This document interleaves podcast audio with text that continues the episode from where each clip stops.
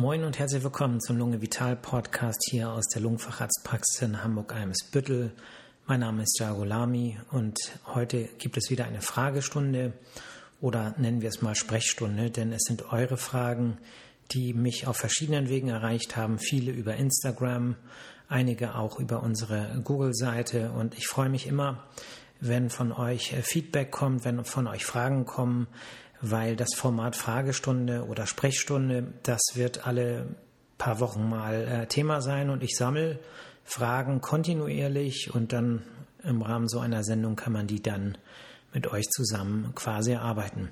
Ich habe leider diesmal keinen Interviewpartner, keine Interviewpartnerin und ich habe mir vorgenommen, ich werde das simulieren. Das heißt, ich werde meine Stimme verstellen und äh, Fragen stellen und sie dann mit einer anderen Stimme beantworten.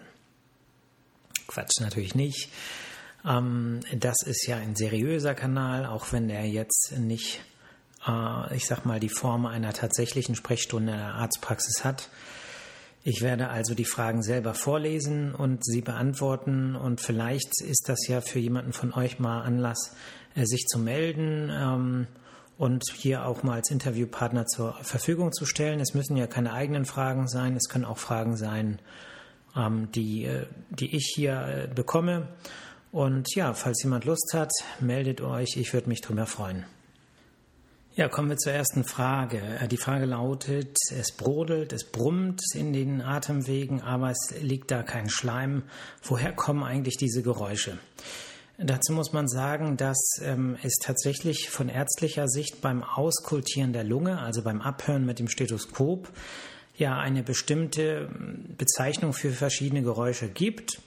Und von diesen Geräuschen kann man dann auch auf verschiedene krankhafte Zustände, zum Beispiel in der Lunge, schließen.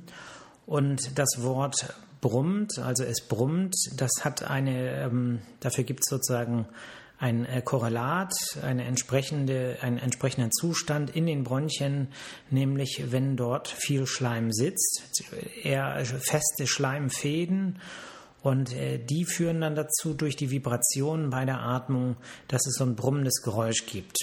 Äh, streng genommen gilt es dafür, dass man mit dem Stethoskop von außen sozusagen auf die Lunge hört.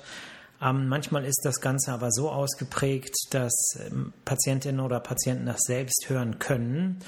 Und äh, tatsächlich ist es so, dass sich dann Schleim in den Bronchien befindet, also in den Atemwegen. Äh, der Schleim ist aber so zäh und fest, dass der sich nicht löst. Das bedeutet, die Patientin hat das Gefühl, dass da kein Schleim ist, weil man vielleicht auch durch Hustenmanöver nichts lösen kann und auch nichts äh, hochkriegt. Aber tatsächlich ist da Schleim. Und das wäre dann zum Beispiel ein Grund, das Ganze zu unterstützen, indem man erstmal ausreichend trinkt. Das ist ja besonders bei den Temperaturen, wie wir sie im Augenblick haben, sehr, sehr wichtig, damit der Schleim auch verflüssigt werden kann. Das Ganze kann man je nachdem unterstützen durch manchmal schleimlösende Medikamente, wie zum Beispiel ACC oder Gelemotol ähm, oder ähm, ja, durch Physiotherapie, Techniken der autogenen Drainage, mit Geräten, die äh, ja dazu führen, dass Schwingungen, Vibrationen von innen über die Atemwege bis in den Bereich fortgeleitet werden, die äh, dort das Ganze zum Schwingen bringen und auf diese Weise auch den Schleim lockern. Solche Geräte heißen zum Beispiel Gelomuck oder VRP1 Flutter.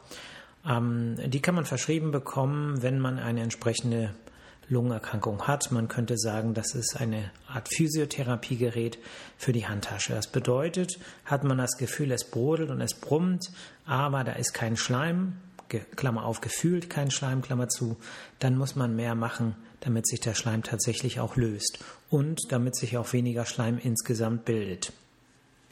Die nächste Frage lautet, eineinhalb Jahre nach einer Lungenteilresektion, also einer operativen Entfernung äh, von Teilen der Lunge, treten immer noch Schmerzen im Bereich des Brustkorbs auf. Wie, wo kommen die her und wie lange ähm, hat man damit zu rechnen? Ja, dazu muss man sagen, es ist äh, unterschiedlich. Das ist tatsächlich äh, von Operierten zu Operierten variiert das sehr stark. Das hängt natürlich zum einen damit ähm, zusammen, auf welche Technik operiert wurde. Ist es eine offene Operation? Ist es eine Schlüssellochoperation, also eine videoassistierte Operation äh, mit Kamera und kleinen äh, Kanälen, wo man natürlich viel kleinere Schnitte hat, wo man auch vielleicht gar nicht äh, die Rippen so weit auseinanderspreizen muss, um vielleicht Teile der Lunge da dann äh, rauszukriegen. Davon ist es abhängig, wie groß das Operationstrauma ist. Und man muss sich das so vorstellen, dass bei jeder Operation Nerven geschädigt werden. Nerven brauchen relativ lange, um wieder zu verheilen. Und ähm, je nachdem kann es natürlich auch sein, dass äh, der Bewegungsapparat, die Muskulatur, die Rippen Traumata davontragen, die ebenfalls länger dauern, bis die wieder abheilen. Was auch möglich ist, ist, dass innerhalb des Rippenfells, ne, die Lunge wird ja von außen von Rippenfell überzogen, der Brustkorb ist von innen wiederum von Rippenfell überzogen und das Ganze gleitet ja normalerweise beim Atmen äh, geschmiert durch ein bisschen äh, Flüssigkeit äh, reibungslos ähm, ja, miteinander. Und ähm, nach so einer Operation kann das aber sein, dass durch die, ja, durch die Operation und die anschließende Heilung sich da gewisse Verklebungen bilden. So dass es auch denkbar ist, dass manchmal ähm, durch äh, Verklebung im Bereich des äh, Rippenfells es auch zu Schmerzproblematik kommt. Insofern ist die Frage nicht so ganz eindeutig zu beantworten. Nach eineinhalb Jahren weiterhin Schmerzen, das ist ja erstmal äh, tritt das, also das ist nicht so oft, dass das so lange noch wehtut, aber auch die Wahrnehmung von Schmerzen ist ja ein Punkt, der wiederum von ganz vielen anderen Dingen abhängig ist. Wie stark mir etwas wehtut, hängt auch davon ab, wie gut ich mich insgesamt zum Beispiel psychisch fühle.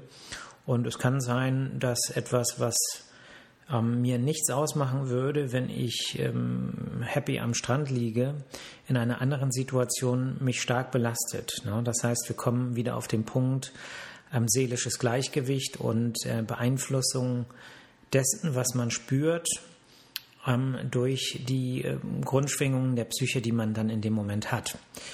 Ähm, wer in diesem Fall äh, natürlich viel mehr Erfahrungswerte hat, sind, äh, ist der Thoraxchirurg. Das heißt, ich würde äh, empfehlen, bei, dieser, bei diesem Problem einmal Rücksprache zu halten mit den Thoraxchirurgen, die die gleiche Form der Operation eben bei vielen anderen Menschen durchgeführt haben. Und die können dann nämlich auch sagen, ob da mal, also ob das normal ist oder ob man vielleicht sogar da nochmal weitere Untersuchungen machen muss. Ja, die nächste Frage lautet, altert eine Lunge schneller, wenn äh, ein Teil der Lunge entfernt wurde? Äh, die Antwort ist relativ einfach, nein. Sie äh, altert nicht schneller, sie äh, altert genauso wie andere Teile des Körpers, andere Gewebe, die Haut zum Beispiel, äh, altern.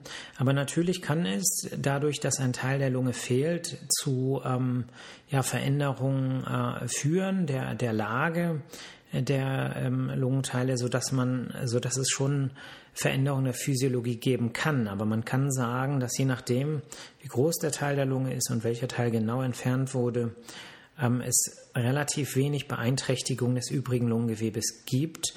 Und äh, wenn man zum Beispiel eine Lungenfunktionsuntersuchung macht bei Menschen, bei denen ein Teil entfernt wurde, sieht man häufig äh, völlig normale Werte, weil der übrig gebliebene Teil der Lunge die Funktion häufig ziemlich gut ausgleichen kann. Ja, die nächste Frage ist, gibt es spezialisierte Lungenkliniken auf seltene Lungenerkrankungen? Und ähm, wenn ja, wie komme ich da eigentlich hin? Ähm, ja, das gibt es tatsächlich. Wir sprechen äh, von Zentren für bestimmte Erkrankungen und da gibt es natürlich über ganz Deutschland verteilt unterschiedliche ähm, ja, Schwerpunktkliniken. Man könnte vereinfacht sagen, dass alle großen Krankenhäuser eigentlich so gut wie alle Lungenerkrankungen machen, also behandeln.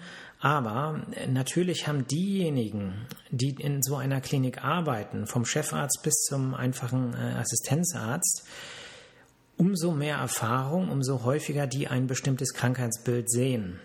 Ja, das bedeutet, äh, das ist im Prinzip ähnlich wie mit Chirurgen. Wenn ich einmal im Jahr eine Hüfte operiere, dann kann ich das nicht gut. Wenn ich das aber jeden Tag, keine Ahnung, drei, vier Mal mache, dann habe ich natürlich einen anderen Erfahrungsschatz, kann alles besser einordnen, bin geübter und so weiter. Und so ähnlich ist das natürlich auch mit Lungenerkrankungen oder generell mit seltenen Erkrankungen, so dass man natürlich zum Beispiel im Internet schauen kann, mit welchen Themen beschäftigen sich zum Beispiel die äh, Chefärzte bestimmter Kliniken, ähm, wo sind da vielleicht die äh, Forschungsschwerpunkte, ähm, wenn die in der Forschung tätig sind. Ähm, und ähm, man kann eigentlich auch mal fragen, ich finde, das ist legitim, wie oft behandeln Sie im Schnitt im Jahr Patienten mit der Krankheit XY? Und ähm, ja, darauf sollte man heutzutage auch eine ähm, Antwort bekommen. Ja, um jetzt die Spezialisten in Deutschland für das Krankheitsbild zu finden, würde ich Folgendes empfehlen. Ähm, ihr geht auf Google und tippt in die Suchmaske PubMed, schreibt sich P-U-B-M-E-D. Ähm, dann klickt ihr auf den ersten Link und tippt einfach in die Suchmaske das Krankheitsbild ein. Und dann erscheinen da riesige Listen von ähm, äh, Leuten, die sich in der Forschung damit beschäftigen. Ne? Und dann müsst ihr im Prinzip im Literaturverzeichnis, da gibt es ja viele Artikel, die auch gratis sind. Ähm, und im Literaturverzeichnis müsst ihr einfach gucken, ähm, dass ihr da ein paar äh, deutsche Namen oder ähm, Ärzte findet, die in Deutschland praktizieren, meistens wahrscheinlich in der Klinik. Und dann guckt ihr, wo, in welcher Klinik die arbeiten. So, und ähm, zum Beispiel kann man als niedergelassener Lungenfacharzt, darf man auch Patienten zu Spezialisten überweisen. Ähm, das bedeutet, wenn ich jetzt sagen würde, okay, mit dem Krankheitsbild äh, XY habe ich relativ wenig Erfahrung und ähm, dann dürfte ich äh, eine Überweisung ausstellen, um jemanden zum Beispiel zu einem ähm, ja, Professor äh, aus dem UKE zu überweisen. Ja? Also das ist machbar und ähm, das äh, ist eigentlich ein ganz guter Weg, den man gehen könnte. Ja, die nächste Frage ist eine ganz spannende Frage. Die lautet nämlich ähm, beim Absetzen von Cortison. Nach jahrelanger Einnahme, was hat das für Auswirkungen? Äh, muss ich das Ganze ausschleichen? Das ist eine sehr wichtige Frage, die ähm, in vielen Fachrichtungen eine große Rolle spielt. Ähm, es hängt so ein bisschen von der Dauer ab. Also es gibt ja Erkrankungen, wo man kurzzeitig mit hohen Cortisondosen äh, therapiert. Ne? Zum Beispiel, wenn jemand einen schweren Asthmaanfall hat oder eine äh, COPD und einen akuten Infekt. Dann bekommt man zum Beispiel Cortison in Tablettenform und in der Regel äh, wird empfohlen, das so fünf bis sieben, manchmal äh, zehn Tage einzunehmen. In den allermeisten Fällen reichen aber fünf Tage. Und äh, dann sage ich äh, zum Beispiel, äh, dann, dann, können Sie es absetzen. Und dann werde ich manchmal irritiert angeguckt, so, hm, muss ich das nicht noch ausschleichen? Und man kann sich so als Faustregel merken, solange die Cortison-Behandlungsdauer, ja, unabhängig von der Dosis, weniger als drei Wochen beträgt, dann muss man das in der Regel nicht ausschleichen. Es gibt aber Erkrankungen, wo man länger behandeln muss mit Cortison, zum Beispiel über Monate oder sogar über Jahre. Und dann passiert Folgendes. Der Körper produziert ja Cortisol. Cortisol und Cortison sind sozusagen ja fast gleichwirkende äh, Stoffe. Das eine wird aber vom Körper produziert, das sind Hormone. Und ähm, das Cortisol wird irgendwann nicht mehr produziert vom Körper, wenn es von außen äh, äh, sozusagen zugeführt wird. Und wenn das Ganze über längere Zeiten passiert, dann äh, ähm, stellt der Körper die eigene Produktion ein. Ne? Das kann man sich so vorstellen, stellt euch vor, ihr produziert Schuhe und dann kommt irgendwann jemand und sagt euch, hör mal zu, ihr braucht die nicht produzieren, ähm, ich, ihr kriegt die jetzt immer von mir. So. Und dann sagt der Schuhfabrikant, okay, dann kann ich meine Angestellten alle entlassen, kann die Maschinen erstmal abstellen, Standby-Modus abstellen, brauche ich keinen Strom, äh, Strom verbrauchen und so weiter. So, das heißt, Schuhe kommen, werden quasi nur einmal durchs Lager gefahren und werden äh, sozusagen dann äh, weiter an den Vertrieb gegeben. Wenn jetzt plötzlich irgendwann der großzügige Schuhspender sagt, Jetzt gibt es aber keinen Schuh von heute auf morgen. Dann müsste der Schuhfabrikant erstmal wieder neue Angestellte finden. Er müsste die Geräte erstmal wieder alle einstellen, anstellen, vielleicht das eine oder andere ölen und so weiter. Und äh, in diesem Zeitraum gibt es eine Lücke. Das bedeutet, er kann im Prinzip keine Schuhe mehr ausliefern, weil er es noch nicht schafft, welche zu produzieren, aber auch keine mehr bekommt. Und so ähnlich muss man sich das vorstellen mit dem Cortison.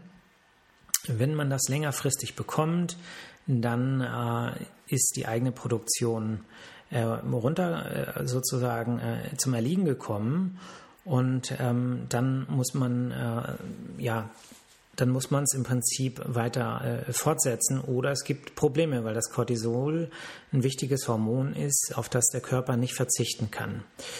Und deswegen schleicht man aus. Man schleicht aus. Das bedeutet, wenn man dann irgendwann eine Therapie beenden will, dann reduziert man die Dosis schrittweise jede Woche um eine bestimmte Milligrammzahl, damit der Körper die Gelegenheit hat, langsam, langsam die Cortisolproduktion wieder hochzufahren. Ne? Das ist im Prinzip äh, der Hintergrund.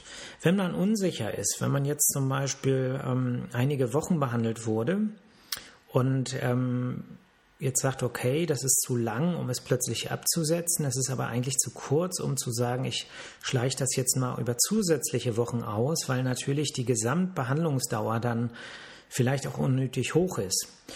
Wenn man das also wissen will, kann man äh, eine Kontrolle machen. Das heißt, man kann eine Blutentnahme machen des Serum Cortisols zusammen mit dem ACTH. Das ist das übergeordnete ähm, Hormon, was äh, sozusagen ähm, auch Auskunft darüber gibt, ob der Körper genug Cortisol produziert. Äh, wichtig ist nur, dass wenn man die Blutentnahme macht, sie muss äh, zu einer bestimmten Uhrzeit gemacht werden, dann sind die äh, Werte eigentlich erst so richtig vergleichbar. Das muss quasi früh morgens abgenommen werden. Und äh, das muss auch ziemlich schnell ins Labor. Es muss besonders äh, verpackt werden. Und ähm, das ist schon aufwendig und deswegen ähm, wird das auch im, im praktischen Alltag zumindest ähm, nicht so häufig gemacht, denke ich. Insofern ist das Richten nach der Gesamttherapiedauer eigentlich ähm, eine ganz gute Methode. Ja, die nächste Frage lautet ähm, Diffusionswerte. Ich habe reduzierte Diffusionswerte. Was bedeutet das eigentlich? Ähm, das bedeutet, dass das Vermögen der Lunge, Sauerstoff ins Blut aufzunehmen, reduziert ist. Und ähm, ich glaube, wir hatten das Thema in der ähm, Folge über die Lungenfunktion, da habe ich das, glaube ich, angesprochen. Ähm, das kann eben die Folge sein von Schäden innerhalb des Lungengewebes. Es kann aber in der Summe auch einfach ein Teil der Lunge fehlen. Weil wie viel Sauerstoff ins Blut aufgenommen werden kann, hängt natürlich auch davon ab, wie, ähm, wie viel Lungengewebe überhaupt zur Verfügung steht gibt es ähm, beim Swire-James-Syndrom, das ist ja dieses seltene Erkrankungsbild, worüber wir in einer vorherigen Fragestundensendung äh, gesprochen haben, gibt es da auch Probleme in anderen Organen? Ne? Kann es zum Beispiel sein, dass infolge einer Operation oder durch das Krankheitsbild selbst bedingt ähm, Probleme in anderen Organen auftreten? Antwort in der Regel nein ähm, weil das Wire-James-Syndrom ja entsteht, nimmt man jedenfalls an, so ganz klar ist es nicht, durch frühkindliche ähm, Entzündungen in den Bronchien, die äh, die Bronchien letztlich dann im Verlauf verschließen. Ähm, und das ist, das passiert lokal in der Lunge. Man vermutet Virusinfektionen als Auslöser in der frühen Kindheit. Und ähm, das hat im Prinzip nichts mit anderen Organen zu tun, aber im Rahmen von operativen Eingriffen kann es natürlich auch zu Komplikationen in anderen Organen kommen, aber das könnte man auch äh, abspeichern unter dem Überbegriff Operationskomplikationen und in der Regel kommt es ja nicht dazu. Ja, Leute, die Zeit rennt. Wir sind schon fast wieder bei 20 Minuten. Ich habe so den Eindruck, wenn ich mir die Statistiken angucke, wird die Folge zu lang, dann haben die Leute keine Lust, das zu hören. Ähm, also es macht mir echt Spaß, Fragen zu beantworten. Das mache ich ja eigentlich den ganzen Tag auch in der Praxis. Ähm, schickt mir mehr Fragen, schickt mir Fragen zu unterschiedlichen Themen. Es muss auch nicht immer knallhart medizinisch sein. Ähm, wenn irgendwie ähm, andere Themen interessant sind. Es soll ja auch ein unterhaltsamer Podcast werden. Und ja, wenn euch andere Dinge interessieren, wenn ihr, an, wenn ihr möchtet, dass ich mich mit anderen Themen beschäftige, vielleicht das Ganze aber doch mit einem medizinischen äh, Sachverstand beleuchte, äh, schickt mir Nachrichten. Vielleicht hat ja tatsächlich jemand Lust, irgendwie mitzugestalten ähm, wenn sich jemand auskennt. Ich ähm, würde gerne noch so irgendwie, keine Ahnung, so eine Titelmusik oder sowas machen. Ähm, ich habe mal in letzter Zeit in den ein oder anderen anderen Podcast reingehört und ähm, ja, das ist ja schon sehr hm, Basic, mein Podcast hier.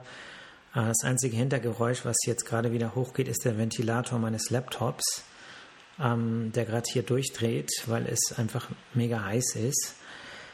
Und ähm, ich glaube, das ist der Schlussgong. Und ähm, ja, danke, dass ihr eingeschaltet habt. Ich hoffe, es hat euch gefallen. Genießt das schöne Wetter, trinkt ausreichend, bewegt euch, cremt euch ein, wenn ihr in die Sonne geht und ähm, seid gut zu euch und zu anderen. Und dann hören, hört ihr mich, ich höre euch ja leider nicht, ähm, dann äh, wieder nächste Woche Freitag. Alles klar, bis dann, ne? Ciao.